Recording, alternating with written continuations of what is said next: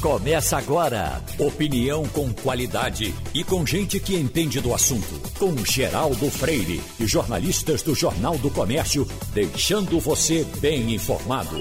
Passando a limpo. Eita, o mês está terminando, né? Hoje é sexta-feira, hoje é dia 30 de abril de 2021. O Passando a Limpo começa e tem Romualdo de Souza, Igor Marcel e Wagner Gomes. Tem um rapaz aqui de Porto Velho que diz que quer saber alguma coisa sobre a fábrica de hemoderivados. Ela funciona ainda? Ela está funcionando normalmente. A gente até precisa se informar um pouco mais né, sobre o momento Hemobras. atual da Hemobras. Né? E falando na Hemobras, Wagner, eu me senti orgulhoso ontem de, de ser brasileiro com a bela reportagem que a TV Globo fez, com a competência da TV Globo, na Rússia, no, eh, nos caminhos da Sputnik V, com aquele repórter de ciências da, da TV Globo, coisa de qualidade, né? bem feito, vai lá, vem cá, vai lá, vem cá. E, na verdade, as informações são muito complicadas. Se tivesse o um mínimo de boa vontade dele, ele teria conseguido uma boa reportagem. Terminou fazendo uma boa reportagem, mas em cima da não informação com relação à Sputnik. Exatamente, Geraldo. Chamou a atenção uh, porque mostrou, na verdade, como é difícil você trazer informações de países fechados como a Rússia.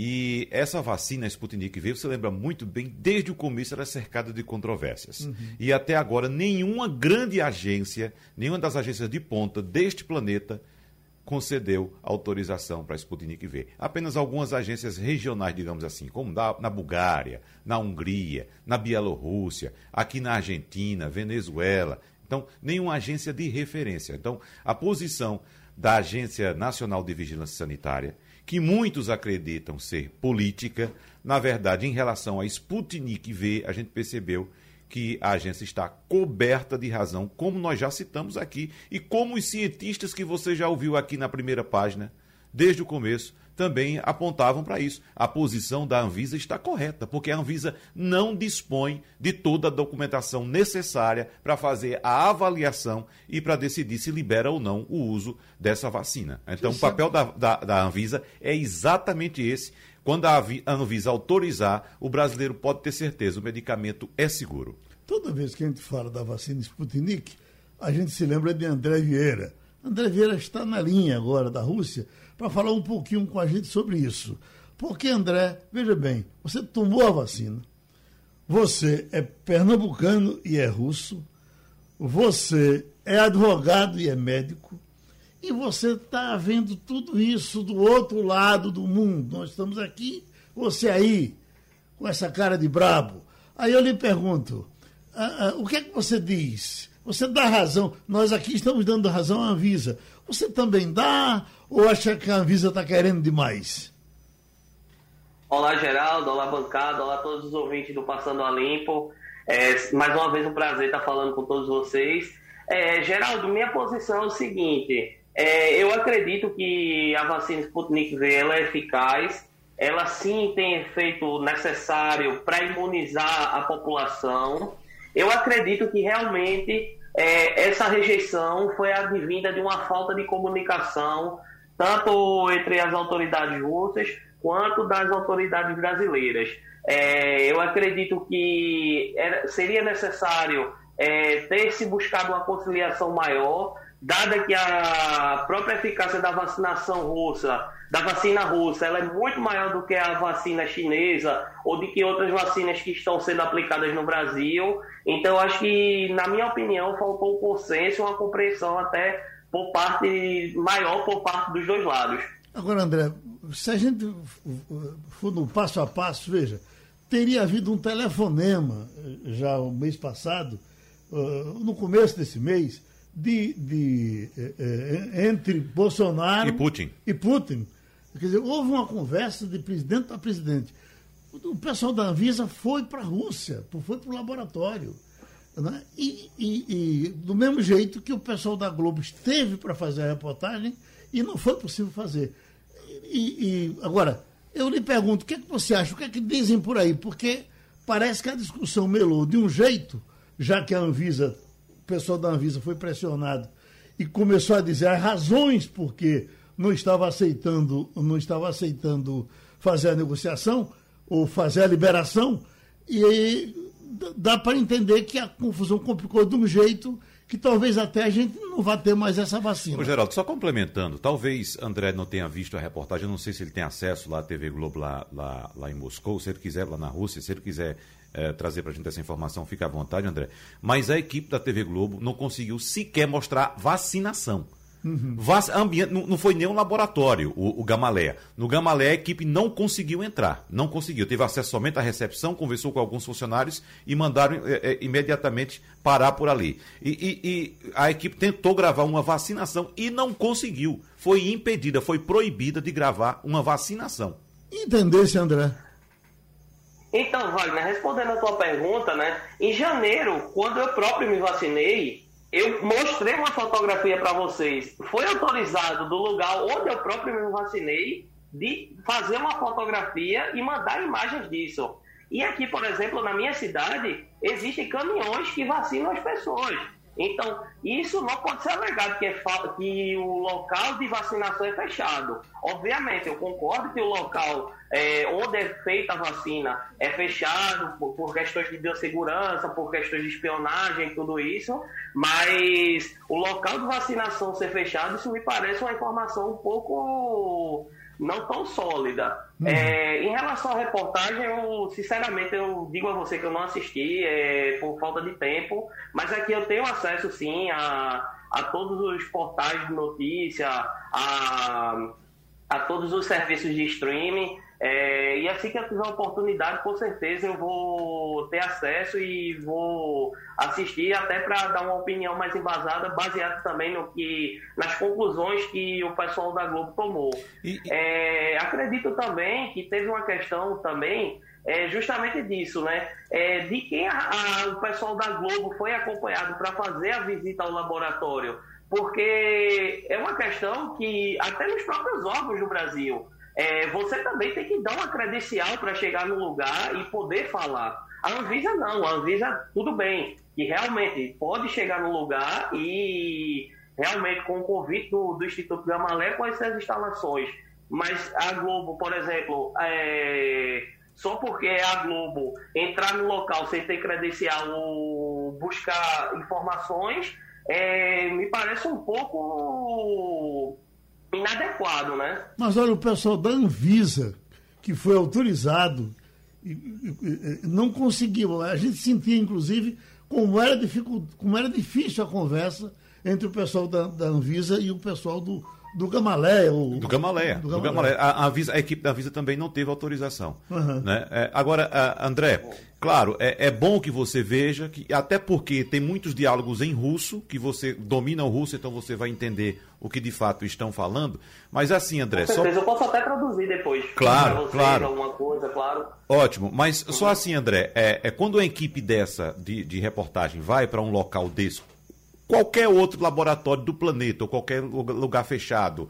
É, é, a equipe, antes, a equipe de produção entra em contato com a instituição, solicita o acesso, não chega assim à toa, não, não, vou gravar agora, não é assim. Uhum. É, tudo isso é produzido previamente, entendeu? Então, uh, eles chegaram, tiveram acesso somente à recepção, somente, e na, no, no ambiente de vacinação também não puderam gravar imagens. Bom, André, certamente segunda-feira a gente vai falar de novo sobre isso, porque você vai ver a matéria e vai dizer, olha Tá assim ou tá assado? Você vai botar para arrombar. Tá certo, amigo? Tá bom. Tudo bem. Um abraço para vocês e mais, mais uma vez é um prazer estar falando com vocês. É, diga, por gentileza, diga em russo pro seu pessoal. Todas as vezes que você fala aqui, entra alguém de Moreno para falar e para mandar um abraço para você. Diga em russo, alô Moreno, feliz dia do trabalhador.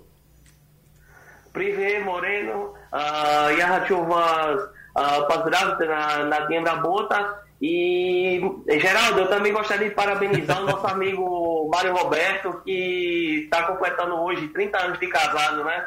É, um grande abraço para ele, que a gente vive sempre se comunicando, foi uma amizade que se criou justamente através do, do Passando a Limpo. Muito obrigado, um abraço. Deixa eu entrar agora com o doutor Roberto Magalhães, porque o ex-governador Roberto Magalhães certamente está acompanhando com toda a atenção um assunto que ele domina muito bem, que é esse assunto CPI. Sempre que se fala em CPI no Brasil, a gente se lembra da CPI dos anões do orçamento, a gente se lembra que o doutor Roberto Magalhães foi o relator daquela CPI e que é, foi uma coisa que colocou na mesma fama que ele teve como governador do estado, porque durante alguns meses só deu o nome de doutor Roberto eh, administrando com mão de ferro a coordenação ou, ou, ou, a relatoria da CPI dos anões do orçamento. O que, é que o senhor espera, doutor Roberto, dessa CPI que está nascendo agora com relação à, à, à pandemia no Brasil? Bom dia, Geraldo. Tudo bem? Tudo sob controle. Ah, então, ótimo. Olha, eu quero lhe dizer o seguinte: no momento, nós estamos apenas na expectativa, né? Uhum. Porque essa CPI que está aí implantada, ela vai depender fundamentalmente do relator, que é um homem experiente, Renan Calheiros, né? Agora, vamos aguardar. Ele, ele, se ele tiver a calma e, a, e o espírito favorável a uma postura de isenção, ele poderá se sair muito bem e poderá fazer um trabalho muito proveitoso para ver onde é que falhamos, ou melhor, que o governo federal falhou, onde é que foi rápido, onde é que não foi, quando acertou e quando errou, porque há muita coisa feita também, não é? Uhum. Agora, na verdade, você há de convir que tivemos é, no Ministério da Saúde um tempo muito paradão, né? Uhum. Depois é que começou a se mexer e a cuidar desse, desse assunto, mas houve aí, tanto que tem aí todos os ministros, ex-ministros da saúde vão, e o atual vão ser ouvidos pela comissão, não é isso? Uhum. Agora, doutor Roberto, o senhor como jurista e como conhecedor de CPIs, esse era um assunto para CPI ou se podia resolver de outro jeito? Podia ser de outro jeito. Poderia ter sido, entendeu? Uma comissão nacional que poderia ter sido instituída ou pelo governo federal ou pelo Ministério mesmo da, da Saúde, né? Uhum. Poderia ter tido uma comissão para fazer um trabalho planejado nacionalmente, entende? Uhum. Devia ter havido um planejamento nacional. Sim. Não houve. Então ficou a coisa aí. Depende do Ministério ou não depende do Ministério. Os governadores fizeram um trabalho proveitoso, eles foram muito atentos, trabalharam, exigiram quando era o caso de exigir, colaboraram quando era o caso de colaborar, e assim nós vamos caminhando. Agora, eu quero dar um depoimento a você da minha experiência pessoal. Certo. Eu fui, eu fui, eu já fui vacinado por duas vezes, quer dizer, as duas doses, né? Certo. Fui da vacina, que dizem que é a melhor até agora, que é a Oxford AstraZeneca. Uhum. Entendeu? Certo. E correu tudo bem. Aqui, eu aqui quero até louvar o trabalho da Prefeitura do Recife, porque teve um, um, um, um trabalho por telefone muito bom, fez a, a marcação de dia e hora e tudo funcionou muito bem. Eu estou vacinado duas, com duas doses, entendeu? E protegido, tudo que eu podia ter de proteção já tenho. E até agora vou vencendo, né? não, não, não tive nenhuma ameaça de apanhar esse vírus. Agora sei que ele é perigoso, porque ele mata e mata muito. Pronto, doutor, já que o senhor foi vacinado pela da AstraZeneca e eu fui pela da Coronavac, também já tomei as duas doses, Vou passar por aí para dar um abraço, que a gente vai se abraçar sem nenhuma dificuldade, tá certo? Não, não, não. não vamos, não vamos dar, não vamos dar oportunidade a esse, a esse bicho, não. um grande abraço, doutor Roberto. Muito obrigado. Um grande abraço para você. Felicidade. Eu estava vendo aqui a questão das, uh, Igor, da, das milícias digitais. E eu estava lendo declarações do ex-ministro Mandetta, que já está escalado, será um dos primeiros a depor na CPI, e ele diz o massacre que é, recebe pelas, pelas mídias sociais com o pessoal do, de, de Bolsonaro entrando com os dois pés em cima dele, ameaças a ele, a família, que é um negócio de impressionar. Entendesse não? Oi, bom dia. Começando. Ô Geraldo, bom dia para você, bom dia para Wagner e para os ouvintes, Romualdo também. A gente está eh, acompanhando eh, essa situação desde 2018. Na verdade, antes de 2018, antes da eleição, que já tinha essa movimentação nas redes sociais e o que alguns chamam de milícia digital é, dizem que é comandada pelo filho de Bolsonaro, pelo Carlos Bolsonaro, que é vereador lá do Rio de Janeiro, e comanda essa milícia digital, digamos assim. Isso é pelo menos o que todos relatam, todos inclusive que já foram do governo. Quem já foi do governo e saiu, que vira inimigo quando sai do governo. É, você tem esse, essas declarações e eles reclamam dessa perseguição. Tem uma coisa interessante, porque recentemente eu até, até comentei isso, eu estava falando é, sobre. Um, acho que escrevendo nas redes sociais sobre um outro assunto, uma matéria, é, e qualquer coisa que você colocava, tudo que você colocava, alguém respondia com algo sobre Dória. E Dória não tinha nada a ver com o assunto da é reportagem. E aí, isso acontece, aconteceu com Dória, acontece com Dória, isso acontece sempre com o inimigo da vez. Pode ter certeza que Mandetta agora vai, na terça-feira, né, eu acho já é Mandetta, o, o, na CPI, pode ter certeza que nesse dia vai explodir. A gente vai escrever sobre a, a, a, a, previsão do tempo no Recife e vai aparecer gente comentando sobre Mandetta e esculhambando com Mandetta. Mandetta vai estar na CPI na terça-feira. Aliás, todos os ministros é, desse governo Bolsonaro vão ser ouvidos na semana. É impressionante que um governo com dois anos e menos de dois anos e meio aí a gente tenha precisa de uma semana inteira para escutar todos os ministros, porque são quatro, né? São quatro ministros da saúde. Ô Romualdo, a CPI está começando bem, nessa, essa reunião de ontem que foi tão confusa, deu para entender bem? Ela já, já, já está nos trinques? A CPI está no mesmo roteiro de todas as outras CPIs. Sempre teve o que ontem Renan Calheiro chamou de tropa de choque.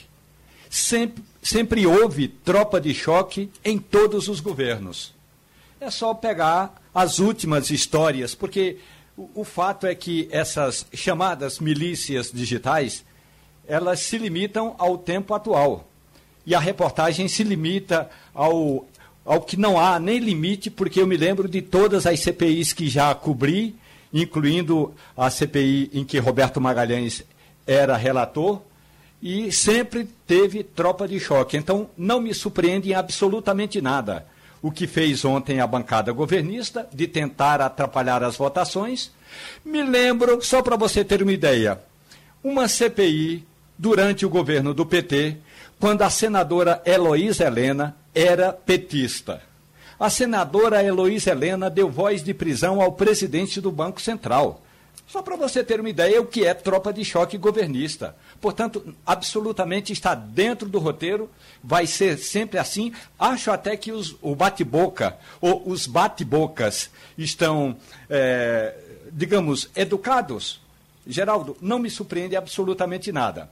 E o, o ex-ministro Luiz Henrique Mandetta sabe muito bem que, não, não, que essa milícia digital não ataca apenas a ele, ataca também ao ex-ministro Nelson Teich, quando deu uma entrevista a um jornal do Rio de Janeiro, e certamente vai continuar atacando porque faz parte do esquema que foi montado para que essa milícia de fato atue nas redes sociais. E não ataca só ao ministro Mandetta, não. É a qualquer pessoa que escreva alguma coisa neste país questionando as ações do governo. Absolutamente não me surpreende nada. É o seguinte, a respeito do trabalho dessas milícias digitais, Geraldo, é o seguinte: existe uma equipe de é, é, pessoas que comandam robôs.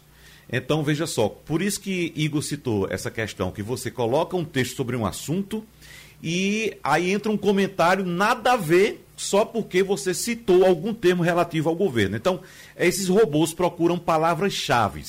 Palavras-chave. Aí quando você, quando ele encontra aquela palavra-chave, aí ele já joga um texto já pronto para atacar. Isso faz com que outras pessoas acompanhem esse raciocínio e, vão, e começam a comentar também. Você já notou que às vezes a gente está aqui fazendo o programa naturalmente e não há nenhuma citação a Bolsonaro de jeito nenhum. E de repente chega um, um esculacho como você estivesse falando sobre. E você Exatamente. não está falando. Exatamente. É então, já está programado. É, já está programado. Então, quando você coloca um texto, por exemplo, isso acontece comigo, com todos nós. Exato. Né? Não só nós trabalhamos com comunicação, mas até o público em geral, qualquer pessoa. Você coloca lá, então já chega um comentário de uma pessoa que você nunca viu na vida. Aí, quando você vai observar, entra no perfil daquela pessoa, aí você encontra que ela tem um seguidor, dois seguidores. Aquele é o robô. Rapaz, então o que é que você faz? Você vai e bloqueia logo aquele, aquele, robozinho e pronto. Rapaz, eu estou dizendo a vocês que se eu escrever sobre a previsão do tempo, aparece esculhambação dizendo que eu estou falando mal de Bolsonaro, ou de Lula, ou do PT, ou de qualquer coisa. É impressionante. E é outra coisa também. Tem isso forte com o governo federal, a gente sabe disso, vem desde muito tempo já, mas o PT também faz isso, e o PT já fez muito isso. Em outras, inclusive, em outras plataformas, às vezes, você tem. No WhatsApp estourou em 2018 com o Bolsonaro, mas em outras plataformas você já tinha isso. Olha, eu lembro da eleição de 2014, eu. Não, não foi ninguém que me contou, não, eu não ouvi falar, não. Eu vi, eu não recebi, mas eu vi pessoas pessoas recebendo e as pessoas me mostrando na hora mensagens durante a eleição de 2014 que chegavam dizendo assim: se Aécio Neves ganhar a eleição, o Bolsa Família vai acabar. Era assim, chegavam essas mensagens é, por SMS mesmo, chegava para as pessoas no meio da eleição de 2014. A diferença, a diferença, Igor, ah. é que naquela época, digamos, os robôs eram analógicos. Era, era outra tecnologia. É outra tecnologia. E agora tecnologia. eles são muito mais eficientes que eles são totalmente digitalizados. Então, como você bem disse, se você escrever a PAC prevê chuva forte para o Recife, vírgula, Bolsonaro, no final da tarde. Só essa vírgula Bolsonaro, essa posto que você colocou aí, pronto. Aí vai já a... cai de pau em cima. Vai cair. E é. agora, hoje, tem uma decisão de hoje do Alexandre de Moraes, talvez Romualdo possa até falar sobre isso. O Alexandre de Moraes está pedindo uma relação de todos os partidos políticos em 2018 que contrataram empresas de disparo de mensagens, porque as, as empresas estão naquele processo lá das fake news e estão sendo investigadas e os partidos vão ter que ficar de olho vão, porque todos os partidos que contrataram disparo em massa, eles vão ser investigados agora pelo STF. Vamos. Eles... Oi, oi, Romualdo. Eles estão sendo investigados, esses partidos, lá no Tribunal Superior Eleitoral.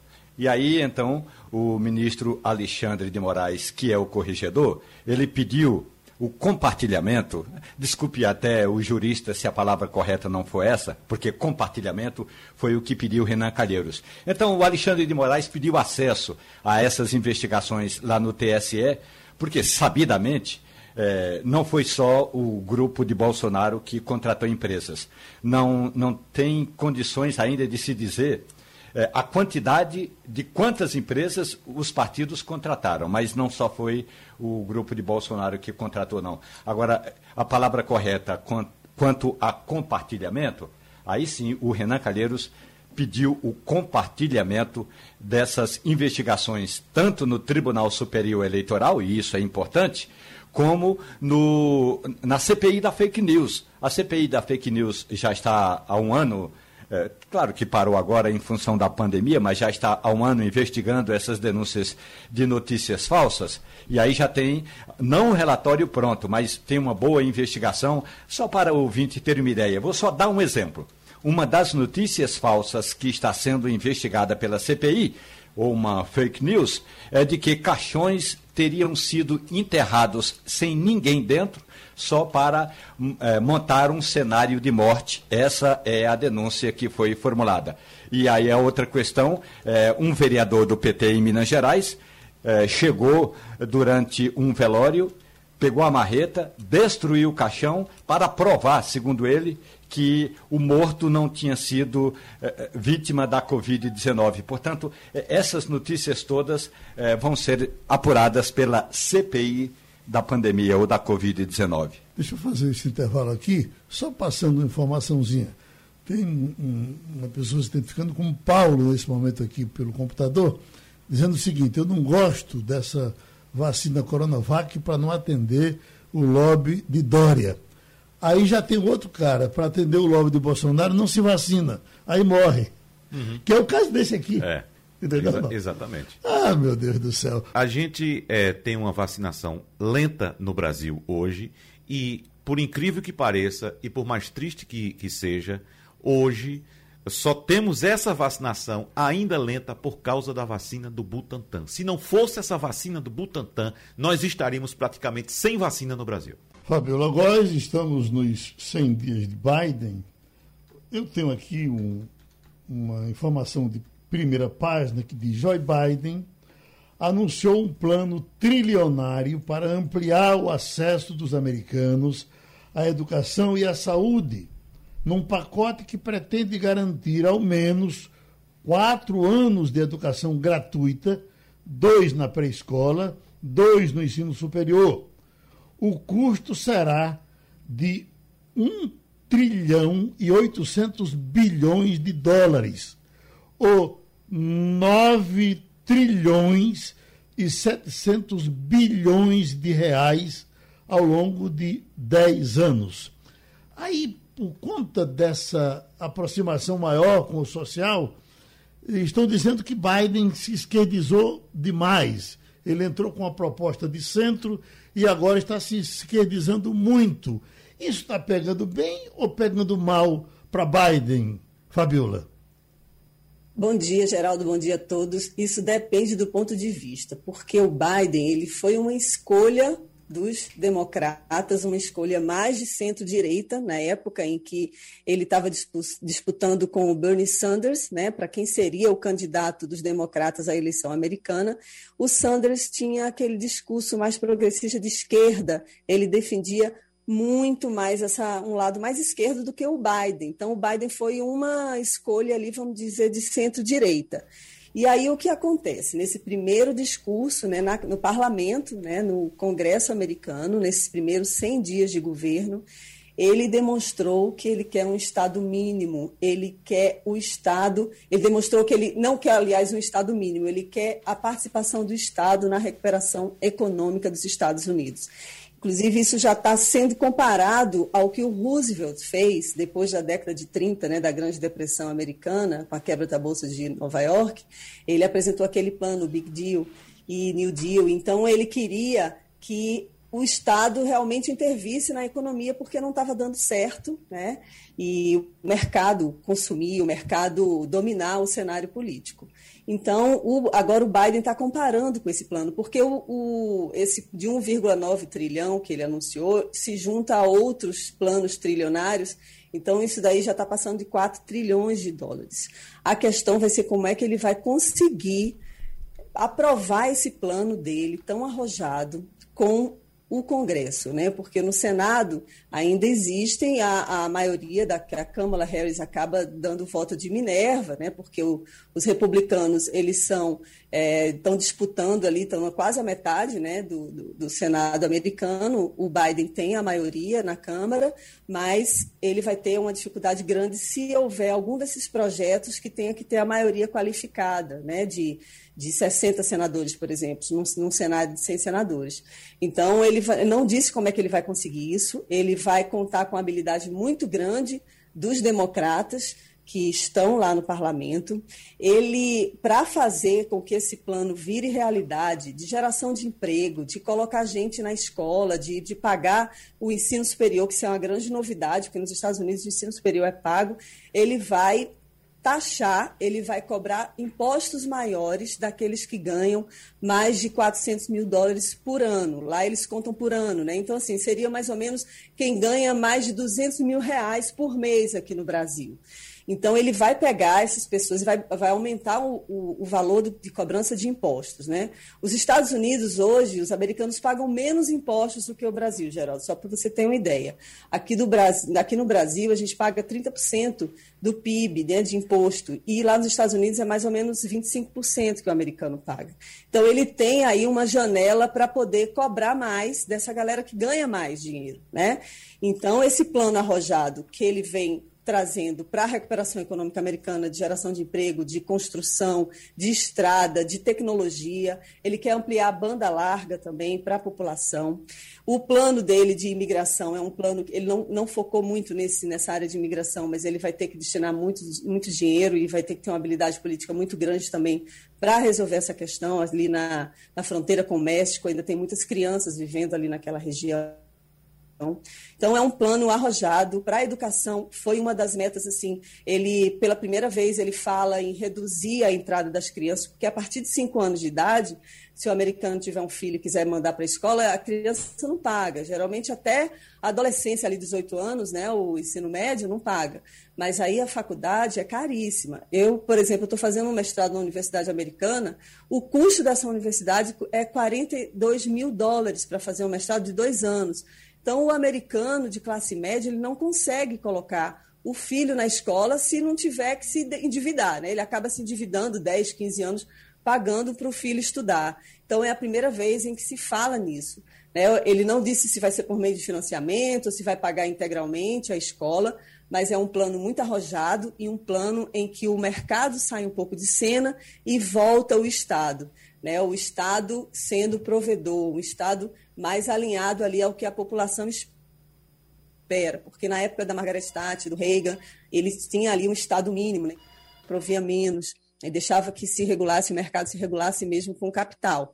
E aí parece que ele está voltando e está realmente se esquerdizando, como você falou. Então, esse discurso dele foi muito bem recebido pelos democratas. O Biden foi muito aplaudido quando ele entrou lá no parlamento, que é um lugar onde ele se sente muito confortável, né? porque ele ficou mais, de, mais ou menos 40 anos né? como deputado, como senador. Então, o Biden ele, ele foi muito aplaudido.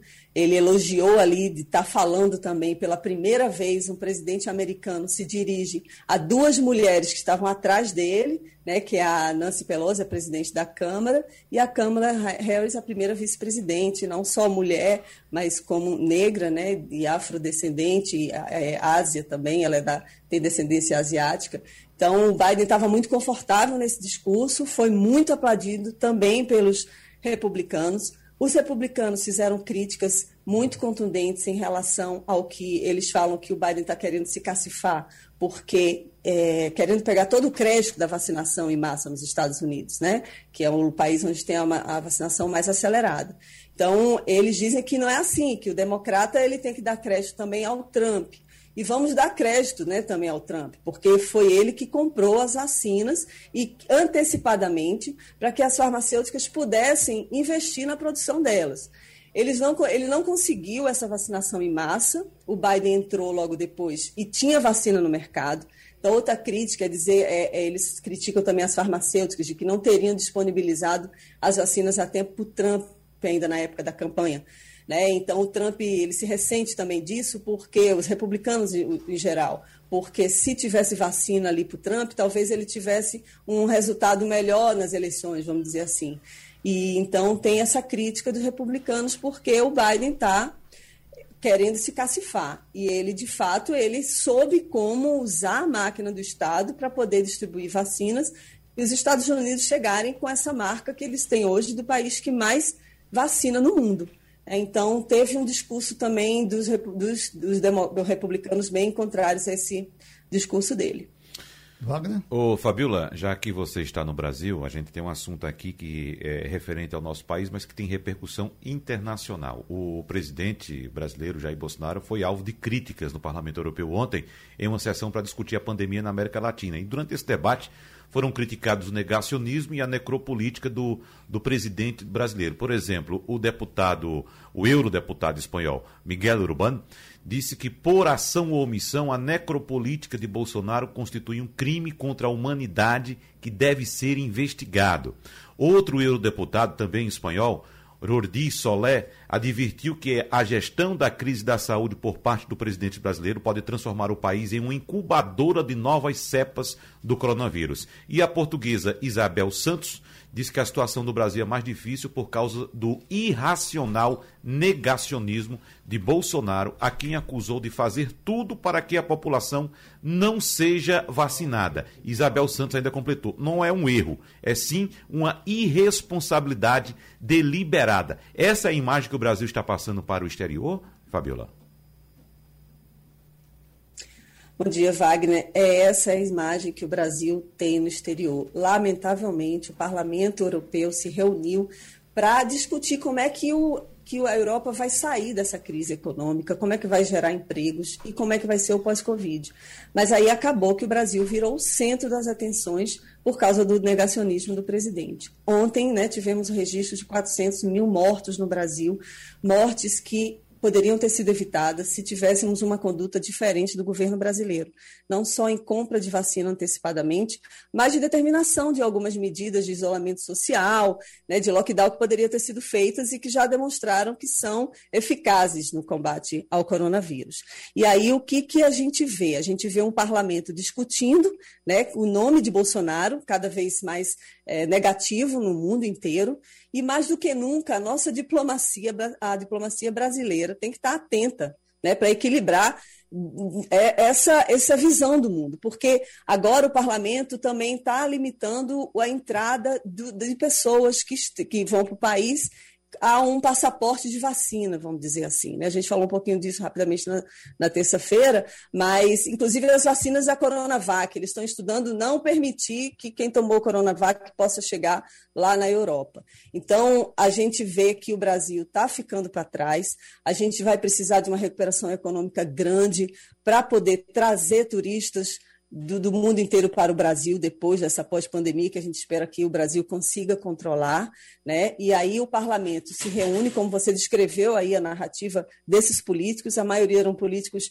de esquerda que estavam falando, se pronunciando, mas havia também políticos conservadores no parlamento que falaram mal da política do Brasil em relação à Covid. Não citaram é, expressamente o nome de Bolsonaro, mas citaram o descontrole da pandemia por aqui. Né? Então, a gente tem que lidar com isso, tem que cuidar né, para não ter abusos discriminatórios e xenofóbicos em relação aos brasileiros, né, considerando que 85% das vacinas foram compradas e distribuídas para países desenvolvidos. A gente não tem tanta vacina, por quê? Porque o, quem teve mais dinheiro conseguiu comprar mais vacina. Né? E aí, se começa a, o Brasil, a, a, essa imagem não for melhorada, os países começarem a exigir cartão de vacinação, os brasileiros vão ficar de fora, né? E é óbvio que um certificado digital de vacinação como pré-deslocamento das pessoas, vai, vai prejudicar enormemente os países que estão em desenvolvimento. Não só o Brasil, né, mas a Argentina, o México, esses países que têm, né, que investem também no turismo, eles serão muito prejudicados. E aí a nossa imagem, toda, quase toda semana, tem uma matéria negativa, porque a gente tem esse, esse, essa conduta do nosso, dos nossos governantes aqui, né, por aqui. Paralela à nossa conversa, está tendo um bate-papo entre o ministro da Saúde, Marcelo Queiroga, do Brasil, e o presidente Tedros Adhanom, da, da OMS. Pelo menos por esse aspecto é positivo que o Brasil volte a, a conversar com a Organização Mundial de Saúde. Estados Unidos tinha, tinha um estremecimento enorme que tinha sido criado por Trump com a OMS. Isso se resolveu, não, eh, Fabiola? Agora? Olha, mudou muito, né? Porque agora o discurso do Biden ele está bem alinhado ao discurso da OMS, da ONU. Então, a gente já vê mudanças, não só né, na, na, questão da Covid, mas em questão de mudanças climáticas. Né, os Estados Unidos voltaram ao Acordo de Paris, enfim. A imagem do Biden, a imagem dos Estados Unidos melhorou muito em relação à OMS. Agora, o que tem preocupado, não só a OMS, mas o próprio governo americano, é que está havendo uma desaceleração no ritmo de vacinação nos Estados Unidos. Era o país que mais vacinava no mundo, ainda é, na verdade, mas está havendo queda no número de pessoas vacinadas. Agora, no dia 15 de abril, por exemplo, o país registrava uma média de injeções diárias superior a 3,3 milhões. Já teve sábado deles conseguirem aplicar mais de 4 milhões de doses. Só que agora o número está na casa de 2,6 milhões de pessoas vacinadas por dia. E isso ocorre por dois motivos.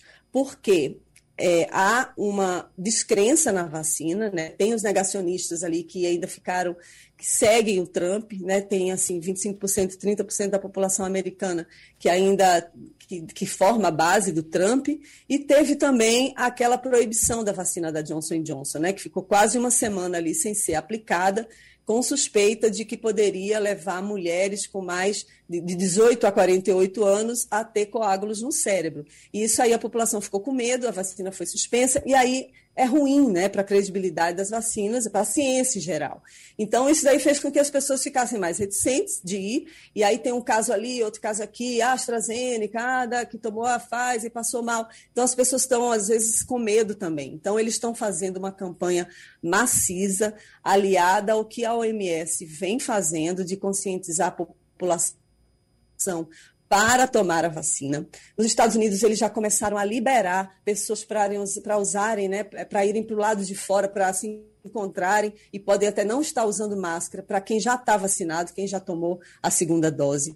Mais de 55% da população já tomou alguma dose da vacina e, e quase 40% da população americana já está completamente imunizada. E está se aproximando para para aquela imunização de rebanho que chama, né, de 75%. Eles querem isso, né, até o final de julho, pelo menos. Eles queriam todos os americanos vacinados, mas como tem ainda esse negacionismo e houve agora esse acidente de percurso, vamos dizer assim, com a redução da vacinação por lá, talvez eles não consigam, mas eles estão é, fazendo uma campanha, uma conscientização mesmo, inclusive com, com atletas né, de futebol americano, de basquete, para poder conscientizar as pessoas que tomem a vacina, que é uma maneira, não é só a única maneira de evitar o Covid, né? Obviamente a máscara também e o distanciamento social. Mas a vacinação, sem dúvida, ainda é a grande ferramenta, o trunfo que a ciência tem para diminuir esse número de mortes que a gente tem no mundo, né? Pronto, passando ali, vai dar um abraço grande, lhe desejar um feliz fim de semana. Já estamos com o secretário de Saúde do Estado de Pernambuco, André Longo.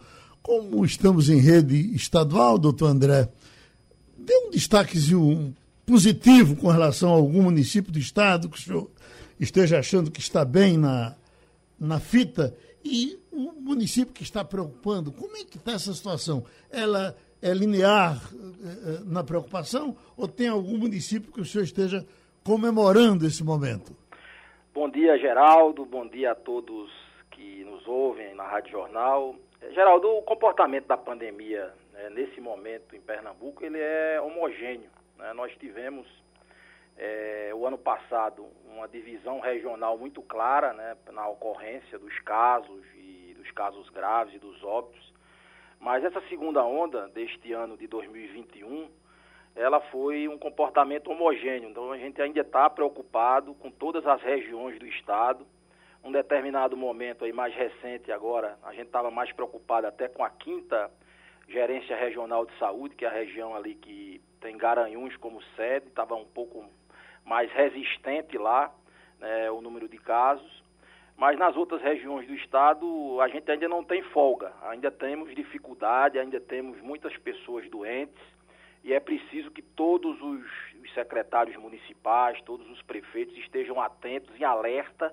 Nós ainda estamos no nosso período de sazonalidade, de maior ocorrência de doenças respiratórias, não só pelo, pelo novo coronavírus, pela, é, pela variante aí AP1, mas por outros vírus também que estão circulando. Então, é preciso passar essa mensagem de cuidado, né, da promoção da saúde né, para todos os municípios pernambucanos, Geraldo. Igor Marcial. Secretário, muito bom dia. A, a, grande reclamação dos últimos dias, é, aliás, é uma reclamação que é recorrente, ela volta sempre, é, dependendo do avanço da vacinação no Recife. Os prefeitos do interior, principalmente, reclamando que a distribuição das vacinas ela tem sido feita privilegiando a capital, privilegiando João Campos, porque João Campos é do mesmo partido que o governo, do PSB e por aí vai. Agora, essa última reclamação eh, já vinha isso desde o início, mas agora a última é por causa do avanço aqui no Recife. Já se começou a vacinar professores acima de 40 anos aqui no Recife, enquanto havia, estava para acontecer, aconteceu ontem, uma reunião com os secretários municipais para definir ainda quem iria receber daquele grupo das comorbidades. E ainda estava se resolvendo isso quando o Recife se adiantou e começou a vacinar os professores. Reclamam que a Secretaria de Saúde, que o secretário, que o governador, eh, se fossem outros prefeitos, vocês estariam reclamando com eles porque eles estão avançando fora da ordem que foi prevista. E no caso do Recife, vocês não fazem isso. Isso está acontecendo realmente? Bom, primeiramente é, dizer que essa reclamação ela é injusta, acho que fruto da rinha política. Né? Todos sabem que existem critérios técnicos na distribuição, isso é trazido desde o Ministério da Saúde e a gente segue à risca essa distribuição, isso já foi demonstrado, são números perfeitamente auditáveis, né, que estão à disposição do, do Conselho de Secretários Municipais de Saúde. Ontem, na nossa reunião, todos os secretários municipais fizeram questão de destacar a lisura né, do processo com que a Secretaria Estadual de Saúde se conduz nessa questão da vacinação acima de questões políticas. É preciso dizer que é, nós temos uma pactuação dentro do Sistema Único de Saúde, ela se faz nacionalmente, de forma tripartite, e se faz aqui de forma bipartite. Essa instância chama-se Comissão Intergestores Bipartite e ela se reúne periodicamente para discutir, inclusive, essa distribuição que é aprovada é, nessa comissão. Então não há que se falar, né, são críticas absolutamente injustas, impróprias, é fruto né, da questão política. Infelizmente, ainda permeia situações como essa. Então, na verdade, é, as decisões, é preciso dizer o que os municípios são autônomos. Apesar das definições pactuadas em CIB, existe uma autonomia dos gestores municipais que foi consagrada na Constituição Federal. Essa mesma autonomia, por exemplo, em outro momento, fez com que Petrolina, o prefeito de Petrolina, resolvesse vacinar os garis. Né? A prefeitura de Igaraçu resolvesse vacinar os guardas municipais. E agora o prefeito do Recife vacinar é, os professores. Todos os três, todos os três não seguiram a pactuação que foi definida em CIB, em momentos diversos. E aí, é, a CIB ela não é uma instância de julgamento da política pública municipal, ela é uma instância de pactuação técnico-política que faz a orientação com base em critérios técnicos epidemiológicos. E por que esta ordem que está definida aí? Porque 75% das pessoas que morreram em Pernambuco pela Covid-19 tinham acima de 60 anos, foram os primeiros vacinados, né? Junto com os trabalhadores de saúde, porque sem eles não tem atenção, os trabalhadores que estão na ponta, porque sem eles não tem atenção à saúde dessas pessoas. Em seguida, as pessoas com comorbidade. Quando você junta essas pessoas com comorbidade, é acima de 40 anos, a essas pessoas com mais de 60 anos, nós chegamos a 90% das pessoas que morreram em Pernambuco. Então a ordem é técnica por critérios epidemiológicos. Quem se afasta né, desses critérios e dessa pactuação tem que dar explicações, né, faz é, tem, tem bônus e tem ônus, essas, essas definições. Certo, mas o senhor, eu queria entender porque, assim, o senhor citou Petrolina que vacinou os garis, mas lá o prefeito foi questionado, o Ministério Público mandou questionamento para lá, foi uma confusão danada por conta disso. É, vai ter, claro que o senhor não é do Ministério é, Público, quer, mas é, eu, vai ter eu esse questionamento para o responsável pelo Ministério Público, né? Eu não certo. sou. O, o COSEMES, o COSEMES ontem deixou muito claro, estas, estes prefeitos, estas prefeituras agiram né, sem a pactuação em CIB.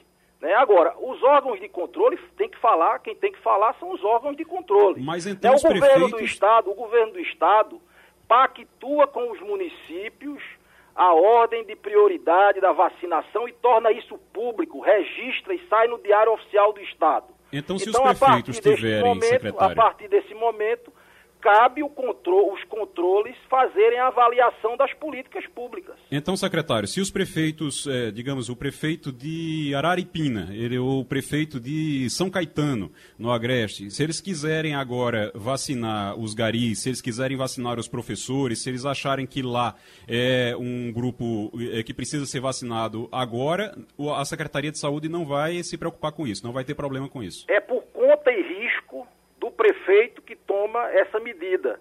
Né? E cabe a ele explicar por que não está seguindo a pactuação da Comissão Intergestores Bipartite, que é o órgão que define isso. Então, claramente, claramente, não há, não há vacina distribuída para gari, para guarda municipal e para professor. A vacina distribuída, as vacinas são distribuídas para os grupos que o Ministério coloca. Há decisão e autonomia dos senhores prefeitos, senhoras prefeitas, para, dentro daquilo que recebem, né, fazerem o uso desse imunobiológico e, por isso, responder. Porque, não, é, vamos deixar bem claro aqui que não há crime em vacinar professor, vacinar gari, vacinar guarda municipal. Né? Só, se, só se coloca dentro de uma ordem de prioridade por conta de questões técnicas. Essa é a questão. Tá? Mas o, o, que eu quero entender, secretário, é porque se o Recife diz que pôde fazer essa vacinação, iniciar a vacinação dos professores, porque tinha essa reserva de vacinas, então está sobrando no Recife vacina? Não teria como redistribuir isso para municípios que estão sem conseguir vacinar, inclusive os grupos que estão na ordem, não? É, eficiência, tecnologia, melhor controle, não se pune. Né? Se, há, se há reserva técnica, dentro dos critérios que foram distribuídos, que, como disse, são perfeitamente auditáveis, o, o Recife está sendo reconhecido pela sua eficiência tecnológica no processo de vacinação, isso deve ajudá-lo. É, nós não vamos penalizar quem está sendo eficiente, isso não é uma política pública desejável. O Romualdo de Souza, em Brasília. Secretário André Longo, muito bom dia para o senhor. Sobre essa novela da vacina Sputnik V o consórcio do Nordeste, de governadores do Nordeste, chegou a apelar ao Supremo Tribunal Federal. O ministro Ricardo Lewandowski está eh, esperando que a Anvisa libere ou deixe de liberar a vacina. Na prática, sem esse imunizante russo, que prejuízo a população nordestina pode ter, secretário? Bom, o prejuízo é para todos os brasileiros. Né? Quanto mais vacina, mas desde que seja segura, eficaz, melhor para todos os brasileiros e para todos os nordestinos. Nós fizemos a contratação é, em Pernambuco de 4 milhões de doses de vacina, a partir de uma determinação do governador Paulo Câmara, para trazer essa vacina, inclusive é, deixá-la à disposição do Programa Nacional de Imunizações para todos os brasileiros. Infelizmente, é, nós estamos com esses entraves né, que é, precisam ser melhor esclarecidos. Nós, nós, nós sempre defendemos a ciência, precisamos ter clareza de que os técnicos da Anvisa, é, num primeiro momento, levantaram algumas situações que precisam ser esclarecidos por Gamaleia, pelo Fundo Soberano Russo. Eles já estão trabalhando nesses esclarecimentos. É importante envolver também a OMS, porque o alerta que a Anvisa fez é um alerta muito sério, precisa ser comprovado ou não, na medida em que aponta que um vetor viral que era para ser apenas o condutor né, do processo de imunização, ele poderia se replicar e trazer doença. Então é muito sério isso que a Anvisa diz, precisa de esclarecimentos né, muito é, adequados para que a gente tenha segurança nesse processo. Agora, o que estranha é que essa mesma vacina está sendo feita ali na Argentina e já há estudos de efetividade de reações adversas com mais de um milhão e meio de, de argentinos. Né? Então, não estamos falando de qualquer país, estamos falando de um país onde se tem é, uma seriedade com a saúde pública. Então, a verdade é que precisa ter esclarecimentos. É, nós estamos ávidos por colocar esta vacina à disposição dos brasileiros, do nordestino, dos pernambucanos, mas a gente precisa de esclarecimentos, né, sem, né, sem que, mais uma vez aqui, a gente traga qualquer componente político, precisa ser discutido no campo técnico-científico para dar segurança é, para as pessoas, inclusive para nós que, que assinamos um contrato que diz claramente que para a utilização precisa ter registro. Wagner Gomes? O secretário, o, o, o, estado de Pernambuco está recebendo agora 17 mil doses é, da Pfizer aproximadamente. Né? Eu queria saber qual o critério utilizado pelo PNI Nacional para distribuir essa quantidade de doses aqui para Pernambuco, porque Pernambuco tem cerca de 4,5% da população brasileira e se fosse uma, distribuição proporcional pela população, Pernambuco deveria receber mais, já que o Brasil recebeu um milhão de doses ele, Pernambuco teria direito a receber 45 mil doses, pelo menos. E, e, outra coisa, essas doses chegando aqui, de que forma elas são distribuídas para os municípios, secretário? Porque, como o Igor estava falando, o assunto, é, na verdade, em relação às prefeituras também, é que os prefeitos reclamam de um certo privilégio do Recife em relação a esse número de doses que chegam aqui. Eu queria que o senhor falasse também para o interior, já que estamos em rede para todo o Estado. Bom, a gente, mais uma vez, refuta qualquer, qualquer privilégio, né, qualquer privilégio para qualquer cidade. Né? A gente tem trabalhado base nos critérios técnicos são definidos em, é, em, reuniões tripartites do Ministério da Saúde, com o Conselho Nacional de Secretários Estaduais e o Conselho Nacional de Secretários Municipais. É, a gente também estranhou no primeiro momento essa distribuição da Pfizer. É preciso dizer que o Ministério, aí o Ministério tomou a decisão de que essas doses deveriam ser é, administradas nas capitais, é, e depois a gente imaginou e, e, teve informação de que isso teria sido feito pelo cálculo de, de distribuição proporcional às capitais dos países, do, do, do, país, as capitais dos estados do país. Né? Então essas doses viriam é, especificamente num critério populacional para o Recife.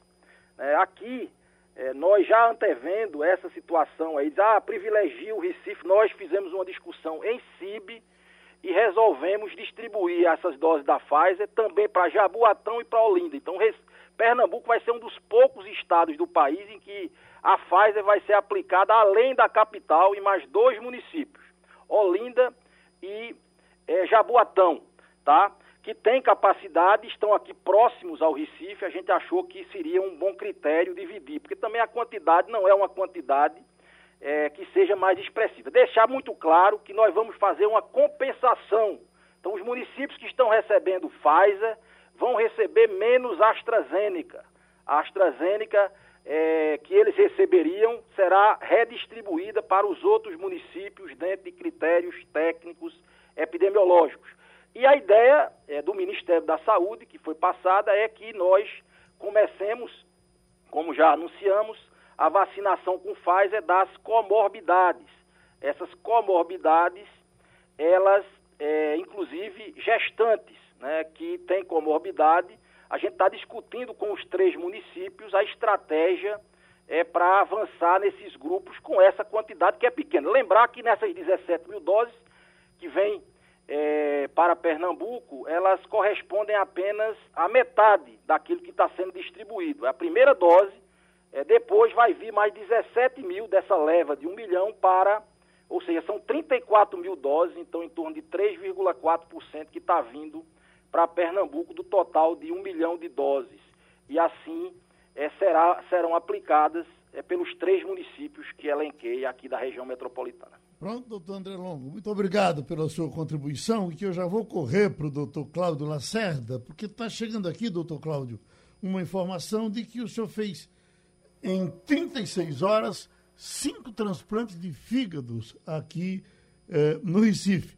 A gente, inclusive, eh, estava naquela preocupação de que uh, uh, estava havendo uma, uh, um certo represamento nesse tipo de cirurgia. E não está. Pode falar disso, por gentileza? Pois não, Geraldo. Um abraço para vocês, seus ouvintes, pessoal da mesa. Veja, é, realmente houve uma redução no volume de transplantes. A gente tem feito alguma coisa em torno de 130 por ano, mas com a pandemia nós caímos para 70 e poucos no ano passado. Esse ano nós começamos bem o ano, surpreendentemente. Fizemos 24 transplantes nos três primeiros meses, depois tivemos uma redução e ontem aconteceu um fenômeno. Né?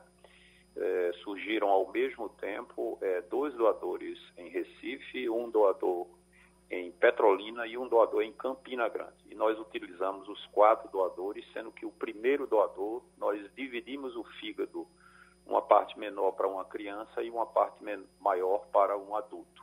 Então, nós beneficiamos cinco pessoas eh, em 36 horas. Três transplantes foram feitos no IMIP, um aqui no Oswaldo Cruz e um em João Pessoa, no Nossa Senhora das Neves.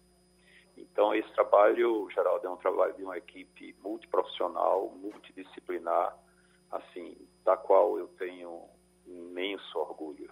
Ok. O Romualdo, vale a pena fazer doação de fígado aqui em Pernambuco, não é isso? Eu acho é, uma questão que é importante, doutor Cláudio Lacerda, que a gente às vezes esquece. É, no, na gestão do presidente Michel Temer, ele colocou uma, uma aeronave à disposição para, transplante, para transportes de órgãos e essa, via, e essa aeronave é, ainda está à disposição. É, apesar da pandemia, tem havido é, falta de órgãos para esse processo todo, doutor Cláudio? Sim, falta de órgãos, sim, sim, Romualdo. Esse é um problema crônico que a gente tem. A gente ainda lida com um percentual de recusa familiar muito grande, que se aproxima, chega a quase 50%, ou seja, 50%, perto de 50% das pessoas que têm um ente querido com morte cerebral dizem não à doação, ou seja, prefere que os órgãos sejam enterrados a servirem para recuperar vidas. Né? Mas, é, por outro lado, as questões logísticas elas estão melhores. Né? Nós temos quase sempre a disponibilidade de um avião da FAB, por exemplo, para Campina, para Petrolina, a gente vai num avião da FAB.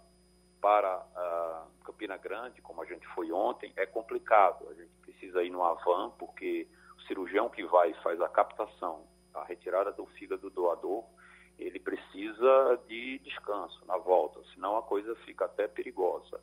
A propósito disso, gente, eu queria dizer que nós conseguimos, a APAF, que é a nossa Associação Pernambucana de Apoio de Fígado, e dá suporte à equipe e aos nossos pacientes, conseguir uma emenda parlamentar é, para a aquisição de uma van para transporte da nossa equipe e de uma ambulância para transporte dos nossos pacientes.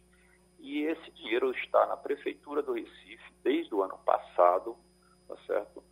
Que é quem tem a, a prerrogativa legal de comprar esse, essas, essas viaturas, mas simplesmente não são adquiridas.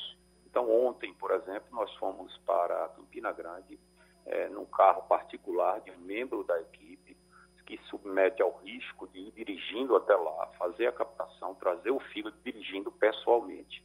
É uma pena que a gente é, não tenha ainda tido essa, essa, essas viaturas, né, cujo recurso nós conseguimos através de uma emenda do deputado Pastor Eurico, né, mas esse dinheiro está na prefeitura e as viaturas simplesmente não vêm por questões é, burocráticas lamentáveis. O doutor Cláudio, para fechar a nossa conversa de hoje, me chamou a atenção que o senhor disse que num desses casos dos transplantes de ontem, o senhor dividiu um fígado para duas pessoas. Em que situação isso acontece? Por que o senhor não dividiu uh, uh, os cinco? Ou os quatro? Primeiro, é uma excelente pergunta, Geraldo, é, como de hábito. Veja, é, primeiro você precisa que seja um doador excelente. Segundo, você tem uma logística favorável, tem que ser um doador de perto, no caso é um doador da, do Hospital da Restauração, para que o tempo de isquemia, que é o tempo em que o fígado fica sem receber sangue, o intervalo de tempo entre é, ele, ele sair do doador e ele entrar no receptor, tem que ser muito curto. Depois tem que ser uma criança e um adulto. Dificilmente, muito rarissimamente, isso foi feito no mundo com dois adultos. Em geral, a gente pega um, uma parte menor do fígado e trans, é, transplanta para uma criança, e a parte menor, maior para, para um adulto. Esse é um conceito fantástico, né? nós somos apaixonados por essa, por essa técnica que é extremamente avançada, né? o supra-sumo do avanço em transplante de fígado, mas é, a gente fez e a gente já fez acho que sete, oito vezes e uma das vezes foi, foi, foi feita ontem. O nosso agradecimento ao doutor Cláudio Lacerda e terminou o Passando a Limpo. Você ouviu opinião com qualidade e com gente que entende do assunto. Passando a Limpo.